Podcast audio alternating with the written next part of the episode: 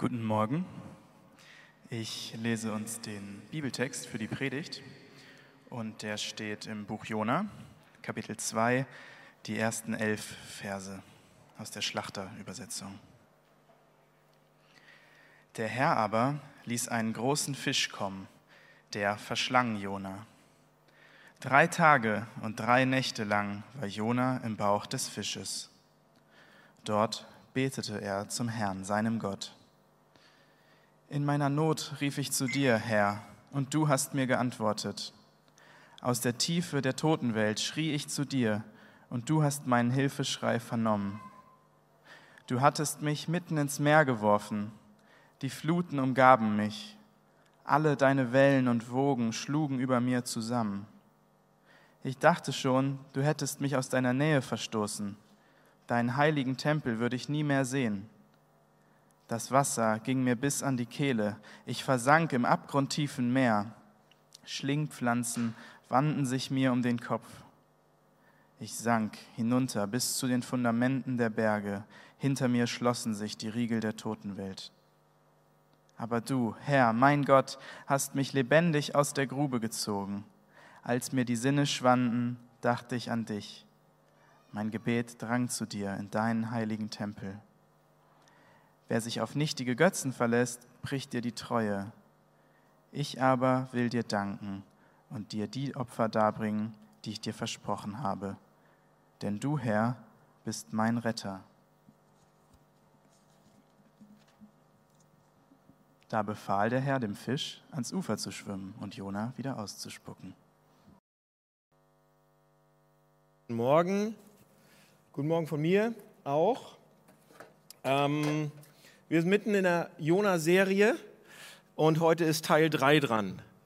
Ähm, wer die letzten Wochen da war, der weiß, äh, Jona ist so ein Angestellter bei Gott gewesen, Prophet nannte man das, oder ein Apostel, ne Apostel nicht, aber ein, Pastor, also jemand, der äh, eng mit Gott zusammenarbeitet. Und äh, Gott hatte ihm einen Auftrag gegeben. Also Jona hat einen Auftrag von Gott bekommen, aber Jona will diesen Auftrag nicht erfüllen. Er rennt also weg vor Gott.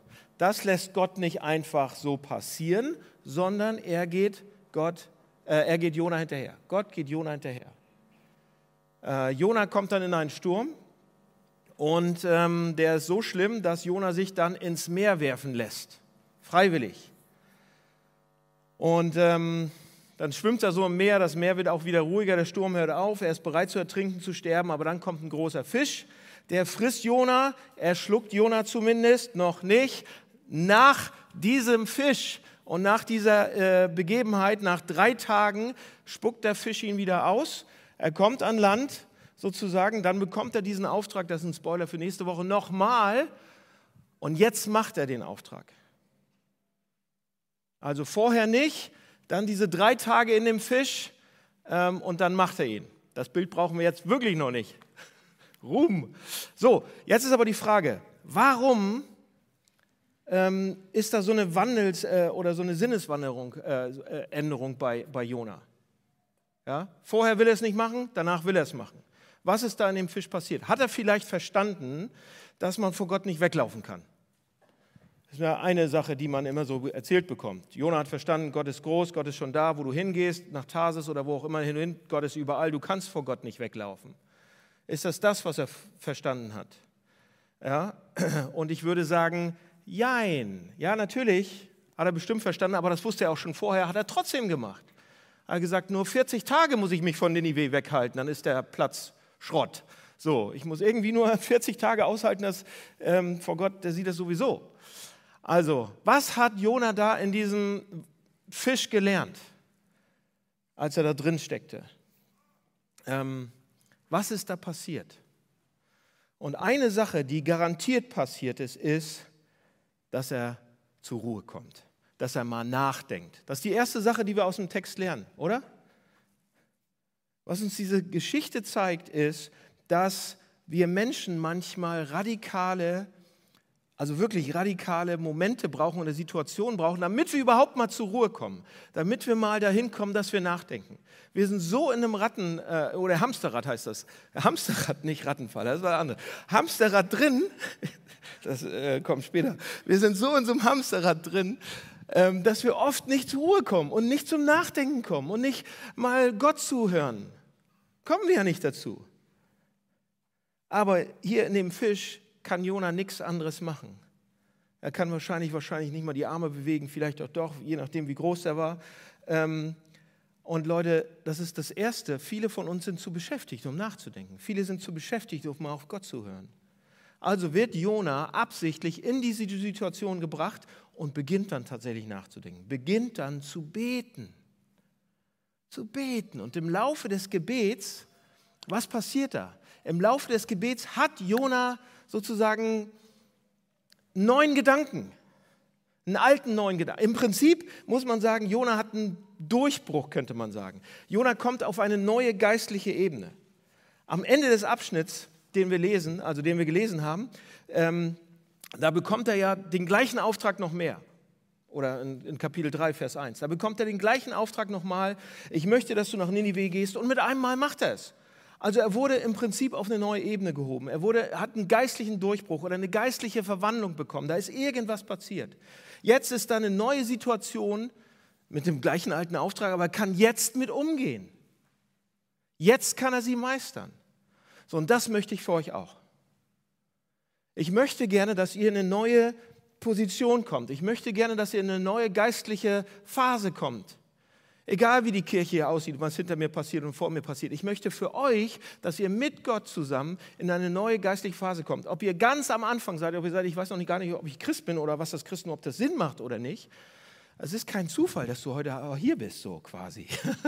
oder ob du schon 15 Jahre Christ bist oder 85 Jahre Christ. Ich wünsche mir so, dass ihr auch heute durch diesen Text in eine neue geistliche Phase, einen Durchbruch bekommt. Und dafür bete ich jetzt. Vater im Himmel, äh, wir danken dir für diesen Gottesdienst. Danke, dass du hier bist mit deinem Geist und dass du was für uns hast. Egal wer wir sind und egal wo wir herbekommen und egal äh, in welchem Hamsterrad wir stehen. Aber bring uns dazu, dass wir mal nachdenken und anfangen zu beten und dir zuhören heute. Amen. Also, stellt euch vor, ihr bekommt von ähm, Gott einen Auftrag.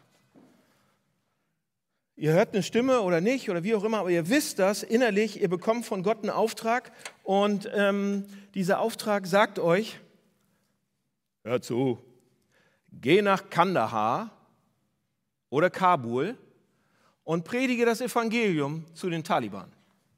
Geh zu ihnen und sag ihnen, dass in 40 Tagen, wenn sie nicht zu mir, dem wahren Gott, umkehren, dann werde ich sie richten. Sag ihnen, dass ich der einzige Gott bin und Jesus Christus mein Sohn. Sag ihnen, dass sie alleine auf mich vertrauen müssen und auf sonst gar keinen. Ich bin der Weg, die Wahrheit und das Leben. Sag ihnen das bitte und sag ihnen, dass ich sie lieb habe. Okay. Würdet ihr das machen? Ich würde sagen, ja, da fliegt ja gar keine Airline hin gerade nach Kabul so. Und ja, und ja, ein, so ein, so ein Dampfer, der braucht auch länger als 40 Tage. Also Gott, da muss ich schon, geht leider nicht. Außerdem habe ich meine Kinder, die muss ich in die Kita bringen und so weiter. Also quasi nicht. Genauso ging es Jona. Der hatte auch seine Gründe, warum er nicht hin wollte. Vor allen Dingen hatte er noch so eine nationalistischen Gründe, dass dieses Volk, die Assyrer, die Israeliten bedroht haben. Das war eine Terrorgruppe damals. Die Assyrer waren damals bekannt und berüchtigt, die brutalsten in der ganzen Antike zu sein die waren antik und brutal und, und also die haben nicht, die haben oft kurzen Prozess einfach gemacht. Und die Assyrer waren doppelt so schlimm. Oder noch schlimmer, die waren bekannt dafür, brutal zu sein. Und da sollte er hin, um denen das zu predigen. Und dann hat er gesagt, na gut, äh, im schlimmsten Fall sterbe ich. Und im noch schlimmeren Fall kehren sie um und sind dann immer noch eine Bedrohung für mein Land, weil ich bin ja, stehe ja für, Land, für mein Land. Jona war der geistliche Leiter zu der Zeit, der geistliche Führer, das geistliche Oberhaupt, der Papst sozusagen, für Israel damals.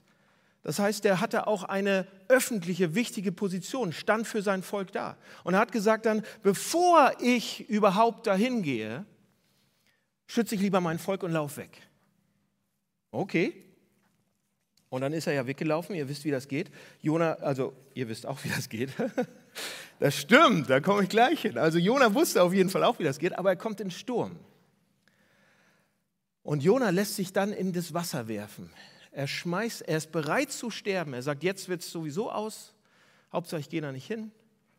und er ist bereit zu sterben er und lässt sich ins Wasser schmeißen. Und dann schwimmt er da, er schwimmt und dann kommt ein großer Fisch. Ja, der. Ihr habt es schon mal gesehen vorhin? Aber nee, stellt euch das mal vor, mitten im Mittelmeer. Mittelmeer ist auch nicht klein, ist größer als die Ostsee. Ihr schwimmt da, weit und breit kein Land. Das Schiff ist auch weg, weil die Strömung so stark ist. Und ihr schwimmt jetzt. Und denkt, naja, wie lange halte ich durch? Zwei Stunden? Vier Stunden? Mittelmeer ist auch nicht mega warm, zumindest da, wo es tief ist. Und ihr schwimmt. Und dann kommt ein Fisch. Steht Fisch, nicht Wal. Größten Fisch, den ich gefunden habe. Da. Und ihr denkt, oh, ich dachte, ich sterbe langsam. Nee, was denkt er denn? Der, der weiß ja nicht, wie die Geschichte ausgeht. Jona weiß nicht, dass er überleben wird. So, und dann wird er geschluckt an einem Stück. Und er denkt, Mist, jetzt muss ich halt, jetzt werde ich langsam verdaut. Das dauert, also Gott, das wird ja immer härter, wird ja immer schlimmer. Und er ist da in dem Fisch und jetzt jetzt, okay, jetzt sagt ihr, okay, Dan, halt, halt mal kurz an. Fisch, so, das hört sich ja an wie so ein Märchen fast. Kennt ihr den Wolf und die sieben Geißlein? Ja, der Wolf frisst die sieben Geißlein, irgendwann wird er vom Jäger aufgeschnitten, guter Jäger, und nimmt die sieben Geißlein auch wieder raus. Die sind alle lebendig, alle haben überlebt, wird wieder zugenäht, der Wolf, und alle überleben. Das, das hört sich ja fast genauso an. Wie soll denn der Mann im Fisch überlebt haben? Ja, hat der Fisch nicht gar, also war da nicht Wasser drin und wie kann man atmen und hat er nicht gegessen oder getrunken, da war nur Salz, wie, wie, äh. Pass auf, wenn ihr das nicht glauben könnt, bitte kippt das Baby nicht mit dem Bade aus. Ähm, der Fisch ist nicht die Hauptsache in dieser Geschichte. Der Fisch wird einmal kurz erwähnt, zweimal. Gar nicht wichtig.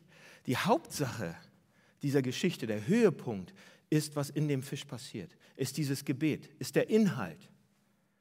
Ich glaube persönlich daran, dass es so passiert ist, aber wenn ihr es nicht glauben könnt, hört trotzdem zu, was da mit Jona passiert. Okay, weil das ist spannend. Ähm also was lernt er? Was lernt Jona in diesem Fisch? Was passiert in dem Gebet in dem Fisch? Jona lernt Gnade kennen. Jona lernt Gnade kennen. Das ist der Höhepunkt dieses Textes. Das ist der Höhepunkt des ganzen Buches, könnte man sagen. Jona. Und das ist auch mitten so in der Bibel drin. Das ist der Höhepunkt fast der Bibel, könnte man sagen. Seht ihr, am Ende des Gebets, Verse 9 und 10, das ist der Höhepunkt des, des Gebets, der, der, der Geschichte. Verse 9 und 10 steht, wer sein Heil bei anderen Göttern sucht, die da doch nicht helfen können, verspielt die Gnade, die er bei dir finden kann. Ja, der Herr allein kann retten. Das heißt, was Jonah da sagt, ist, ich habe die Gnade Gottes verspielt, aber die Rettung kommt vom Herrn. Ja, die Rettung vom Herrn heißt, da ist Gnade. Das heißt, er sagt, ich habe die Gnade Gottes verspielt, aber Gnade kommt vom Herrn.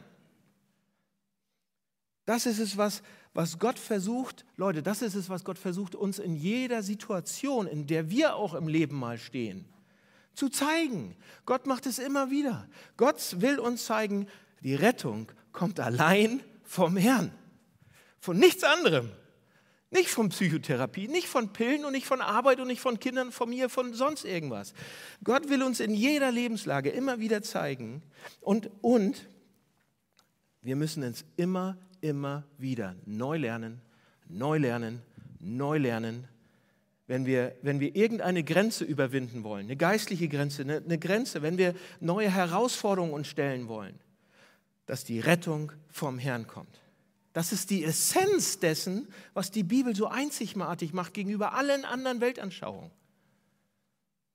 Übrigens, wenn Jona, ähm, Jona ist ein Prophet gewesen, der hat Gott gehört, der hat eins zu eins mit Gott gesprochen. Der war ein geistlicher Leiter seines, seines, seines Landes. Ja? Der war Oberpastor, so könnte man sagen. Wenn Jona der Offenbarung von Gott bekommt, die Gnade nicht richtig verstanden hat, wenn Jonas Leben zutiefst zerdreht und verzerrt war, weil er Gnade Gottes nicht richtig verstanden hat. Und jetzt, wenn er die Gnade nicht richtig verstanden hat, haben wir sie alle richtig verstanden?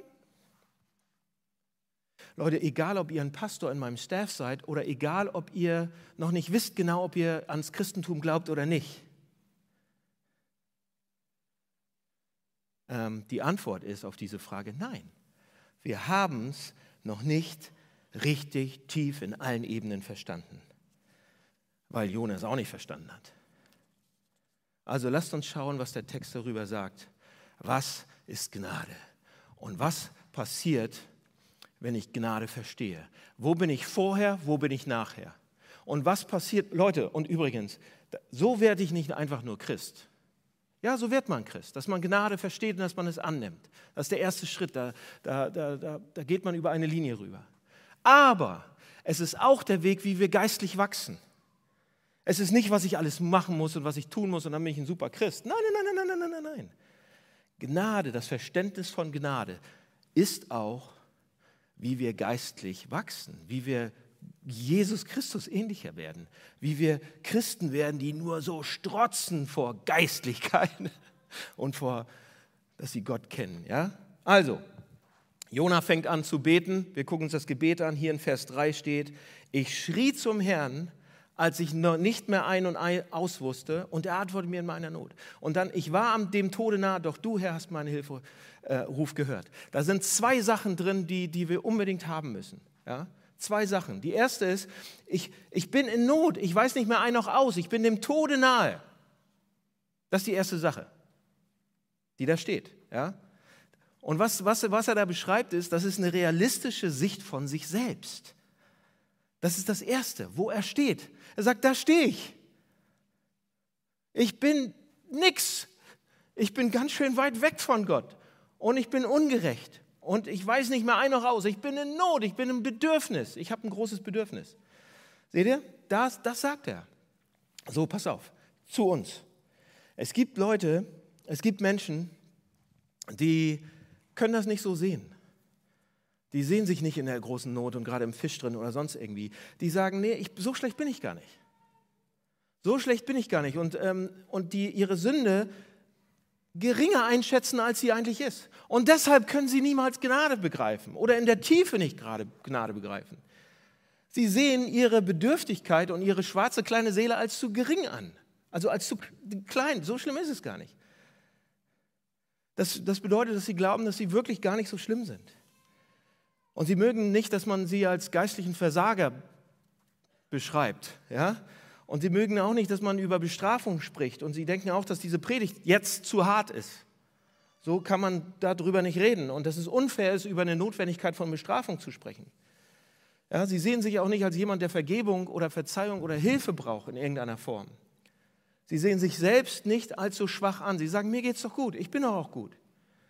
Sie haben eine geringe Vorstellung von ihrer Bedürftigkeit. Sie sagen, hey, ich habe mich doch bis ganz, ganz eben ganz gut geschlagen. Und Freunde, ähm, ich war auch so. Ich habe ich hab immer gedacht, ich bin ziemlich gut. Und die blöden Sachen, die ich so gemacht habe, die hat ja keiner gesehen, außer Gott. Ja gut, aber das ist schon okay. Ich habe studiert, sieben Jahre lang Theologie an drei verschiedenen Unis. Danach habe ich immer noch gedacht, ich bin gut. Ich studiere Theologie. Ich stelle mich Gott zur Verfügung. Ich bin genauso.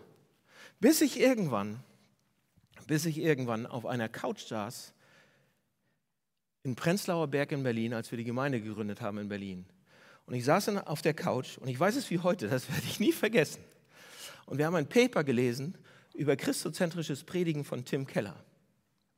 Und er hat die Sachen ausgepackt und hat mir, der Heilige Geist ist dann reingekommen, hat mir gezeigt, wer ich wirklich bin. Und da bin ich unter Tränen zusammengebrochen, weil da ging es los. Und ich habe gedacht, ach du meine Güte. Wenn wir unsere, diese Seite nicht zugeben, haben wir keine Chance, Gnade tiefer zu verstehen. Je tiefer wir da reingehen. Paulus, ey, wenn ihr Paulus seht, am Anfang war er noch so, irgendwann sagt er, ich bin der Schlimmste von allen. Warum? Weil er tiefer reingehen lassen hat. Müsst ihr noch nicht mal selbst machen, macht jemand anders für euch, kommen wir nachher hin. Ja, okay, das ist die eine Seite. Dass wir denken, wir sind besser, als wir eigentlich dastehen. Die andere Seite sind so, dass Menschen auch sagen, oh Mann, ich bin so schlimm, ich bin so unwürdig, Gott will gar nichts mit mir zu tun haben. Ich muss eigentlich vor ihm wegrennen. Ich schaffe das gar nicht alles aus, aus, aufzuräumen.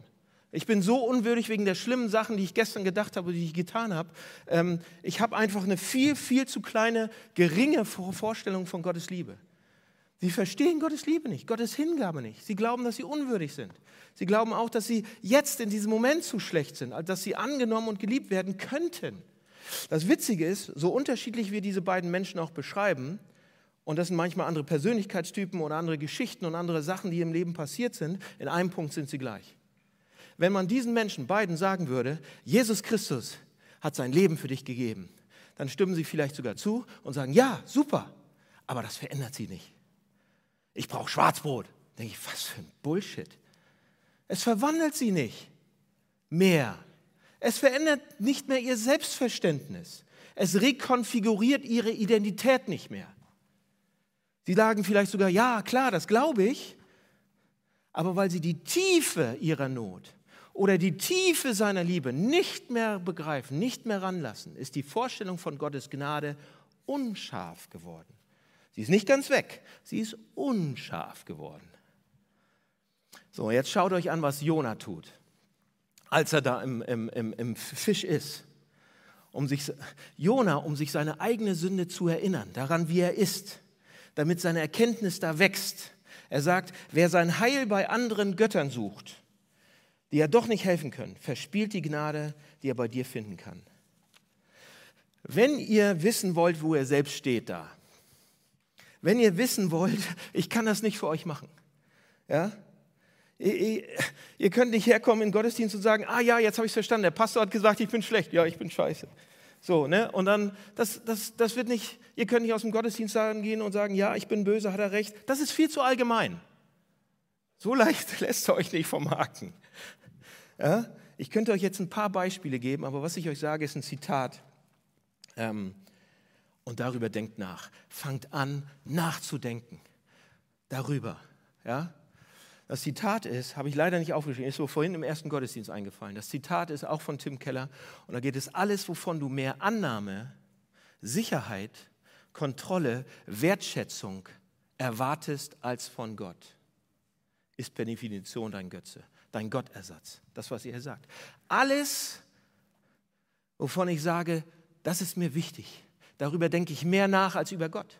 Woran denkt ihr, wenn ihr alleine mit dem IC von München nach Hamburg fahrt? Über Gott oder über, wie ihr neues Projekte macht und Geld und alle möglichen Sachen? Alles, wovon ich mehr Annahme und alles Mögliche erwarte als von Gott, ist ein Götze. Denkt darüber nach. Fangt an, darüber nachzudenken. Nehmt euch Zeit. Lauft alleine irgendwo heute Nachmittag lang oder heute Abend und denkt darüber nach.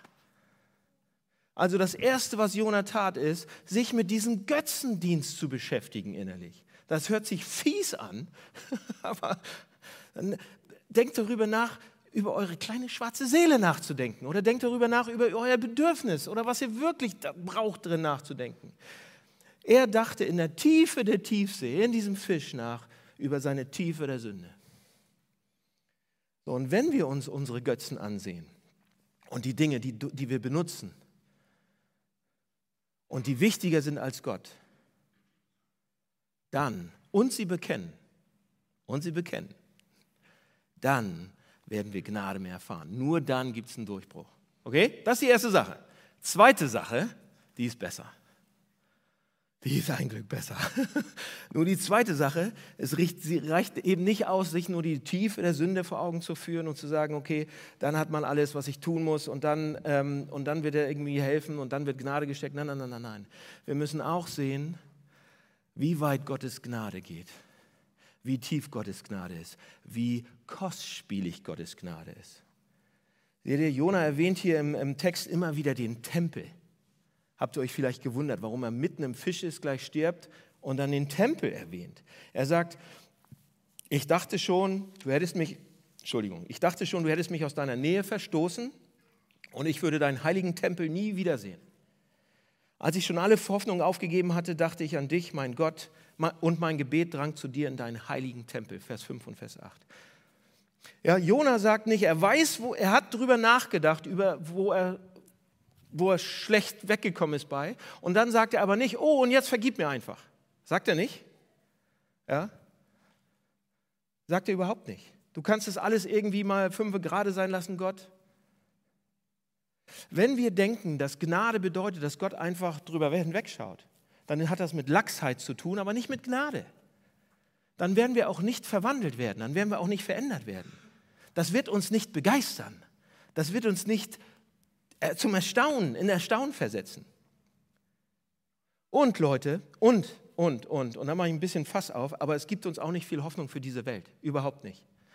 Wenn Gott Dinge einfach so weiterlaufen lässt, das Böse weiterlaufen lässt, die Sünden weiterlaufen lässt, die Lügen weiterlaufen lässt, die Heuchelei weiterlaufen lässt, das ist nicht viel Hoffnung, wenn Gott das machen würde, oder? Und Jona sagt, andererseits sagt er, aber es gibt auch kein, es, es gibt, es gibt Hoffnung. Und er blickt auf den Tempel.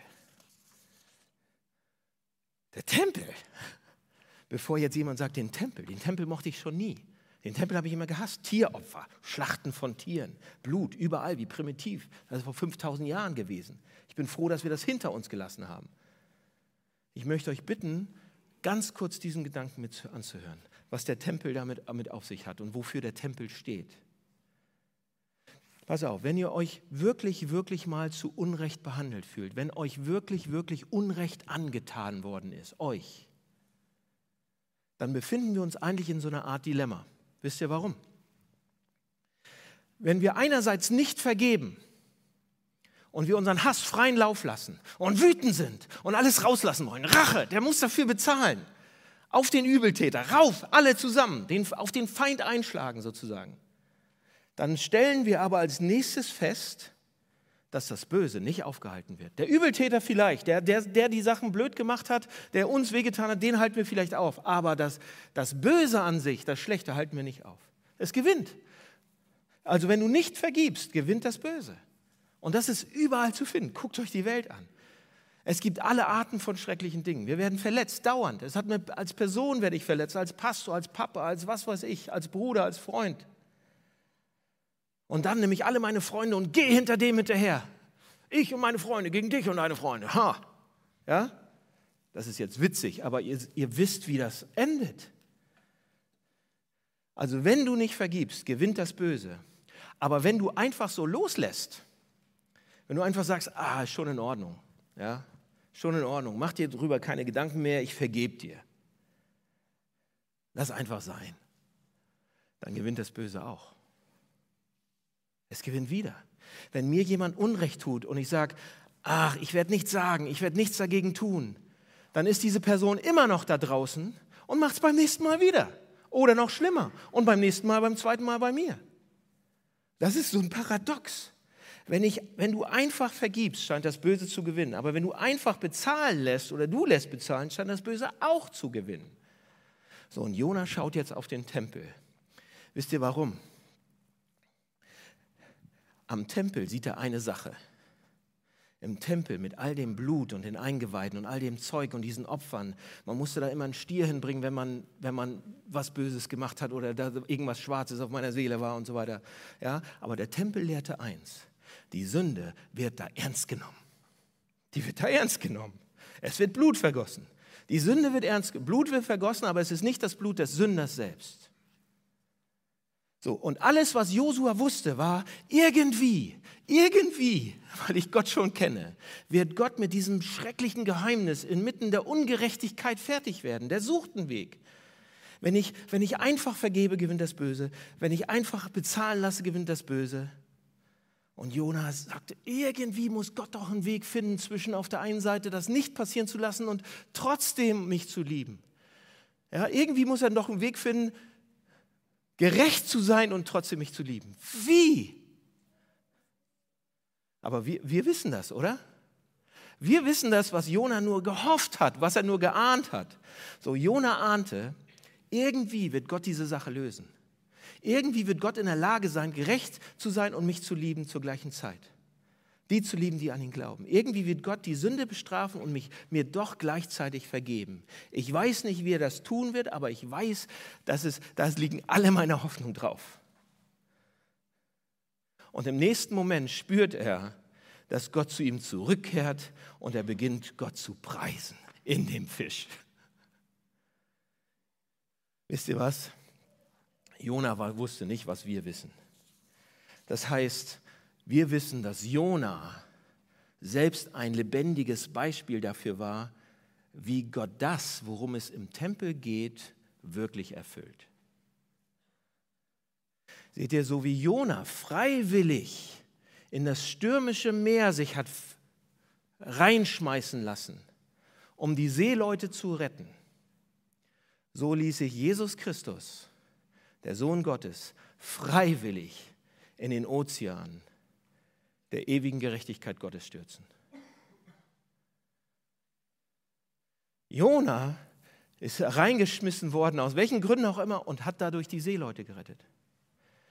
und er, damit ist er ein Zeichen dahin auf Jesus Christus, der sich hat stürzen lassen, nicht nur in den Ozean. Jesus schwimmt nicht in einem Ozean und sagt, hoch, da ist ein Fisch. Jesus Christus wurde in den Ozean geschmissen, der kein Ende hat, der so tief geht, der so schwarz ist, wo so viel Zorn und Ungerechtigkeit ist, dass die ganze Welt da reinpasst. Da wurde Jesus reingeschmissen. Und da kam auch nicht nur ein Fisch, da kamen die Monster, da kamen Dämonen, da kam alles, was man sich vorstellen kann, an bösen, grausamen Sachen, die ihn, die ihn nicht nur geschluckt haben, die ihn aufgefressen haben. Die ihn aufgefressen haben, nackt. Und er hat nicht überlebt. Er ist gestorben. Und er hat sich freiwillig da reinschmeißen lassen. Warum? Damit du und ich da nicht rein müssen.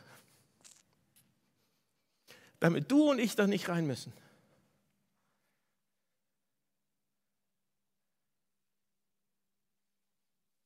Jesus. Und Leute, damit, weil er das macht, wird er zu meinem Vater, zu meinem wirklichen Vater, zu meiner Mutter, zu meinem Bruder, zu meiner Schwester, zu meinem Freund, zu meinem Erlöser, zu meinem Erretter, zu meinem Stellvertreter. Jesus. Und Jona sagt, ich schaue darauf, ich sehne mich danach. Ich sehne mich nach dieser Art von absolut kostspieligen Gnade, weil das ist die einzige, die mich errettet. Die einzige. Und Leute, nur wenn ihr diese beiden Seiten seht, wenn ihr die eine Seite seht, wo ihr runterfallt vom Pferd, euer, euer eigenes und zur gleichen Zeit das, was Jesus Christus für euch getan hat, das kommt zusammen. Das ist wie Frost und Hitze, Frost und Hitze, Frost und Hitze zur gleichen Zeit. Das hält kein Herz auf lange Sicht durch. Und es bricht auseinander. Es verändert sich. Es gibt einen Durchbruch. Es gibt einen geistlichen Aufbruch. Beide Seiten sind wichtig.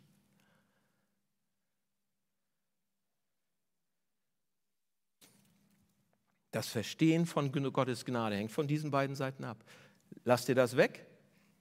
Billig. Lass dir das weg. Hä? Dann, dann, kann man sich totschlagen selbst und es verändert nichts. Das zu verstehen dauert. Es gab dieses, ähm, ich weiß nicht, äh, ich kenne sie persönlich nicht, aber es ist eine wahre Geschichte. Ein junges Mädchen ähm, hat mit ihrer Schwester zusammen Wäsche aufhängen sollen. Das war vor einiger Zeit, da hat man die aufgehängt, Trockner gab es nicht. Und dieses junge Mädchen hat äh, das beste Businesshemd ihres Vaters. Der war äh, Unternehmer, hat viel mit Firmen gemacht und das beste Hemd, was er hatte, das hat er nur angezogen, wenn die dicksten Verträge an Land gezogen worden sind und die dicksten Firmen in der, in der, im Büro waren. Und die Kleine hat dieses Hemd genommen und wollte es für Papa aufhängen, aber sie ist nicht an die Leine gekommen. Also hat sie es, damit es trocknet, auf so eine rostige Schiebkarre geschlägt. Ja, was passiert mit einem nassen, richtig schönen, dicken Businesshemd, wenn das so auf so einen, so einen, so einen Griffen von einer rostigen Schublade liegt? Schubkarre. Was passiert dann? Es gibt Rostflecken. Ja, das Hemd ist versaut. Und diese junge Frau erinnerte sich daran und hat gesagt, und dann ist mein Vater nach Hause gekommen und er hat sich so geärgert drüber. Sein gutes Hemd. Und irgendwie hat sie das das ganze Leben lang begleitet, weil sie immer dachte, mein Vater und der Vater im Himmel sind ähnlich. Wenn ich was falsch mache, dann kriege ich Ärger und zwar bis zum geht nicht mehr. Dann wird er mich ausmeckern, mich vielleicht sogar misshandeln, mich, mir, mit, mit mir sogar noch schlimmere Sachen machen.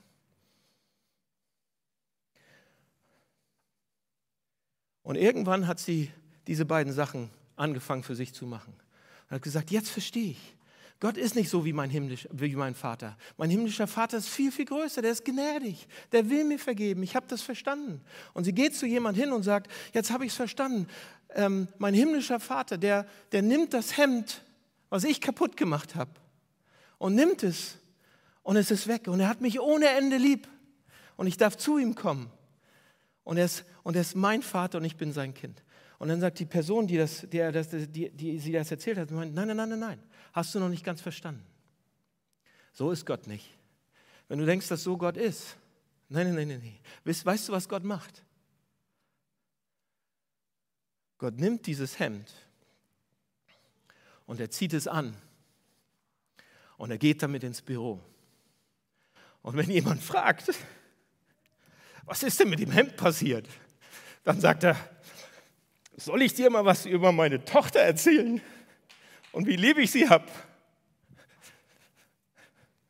Ich ziehe dieses Hemd jeden Tag für sie an. Das ist Gnade. Das ist nicht einfach weg, aber er trägt es. Die beiden Sachen, wenn die euch berühren, nur zu dem Grad, wie sie euch berühren, werdet ihr verändert, werdet ihr einen Durchbruch haben. Deshalb ist das der Höhepunkt dieser Geschichte. Deshalb ist Gnade so wichtig. Deshalb ist das das Zentrum dieser Gemeinde. Deshalb werde ich niemals aufhören, von zu predigen. Und dann am Schluss. Am Ende sagt Jona, er hat es verstanden. Danklieder singe ich. Und Opfer bringe ich. Opfer. Alles. Alles gehört dir. Weil ich das verstanden habe.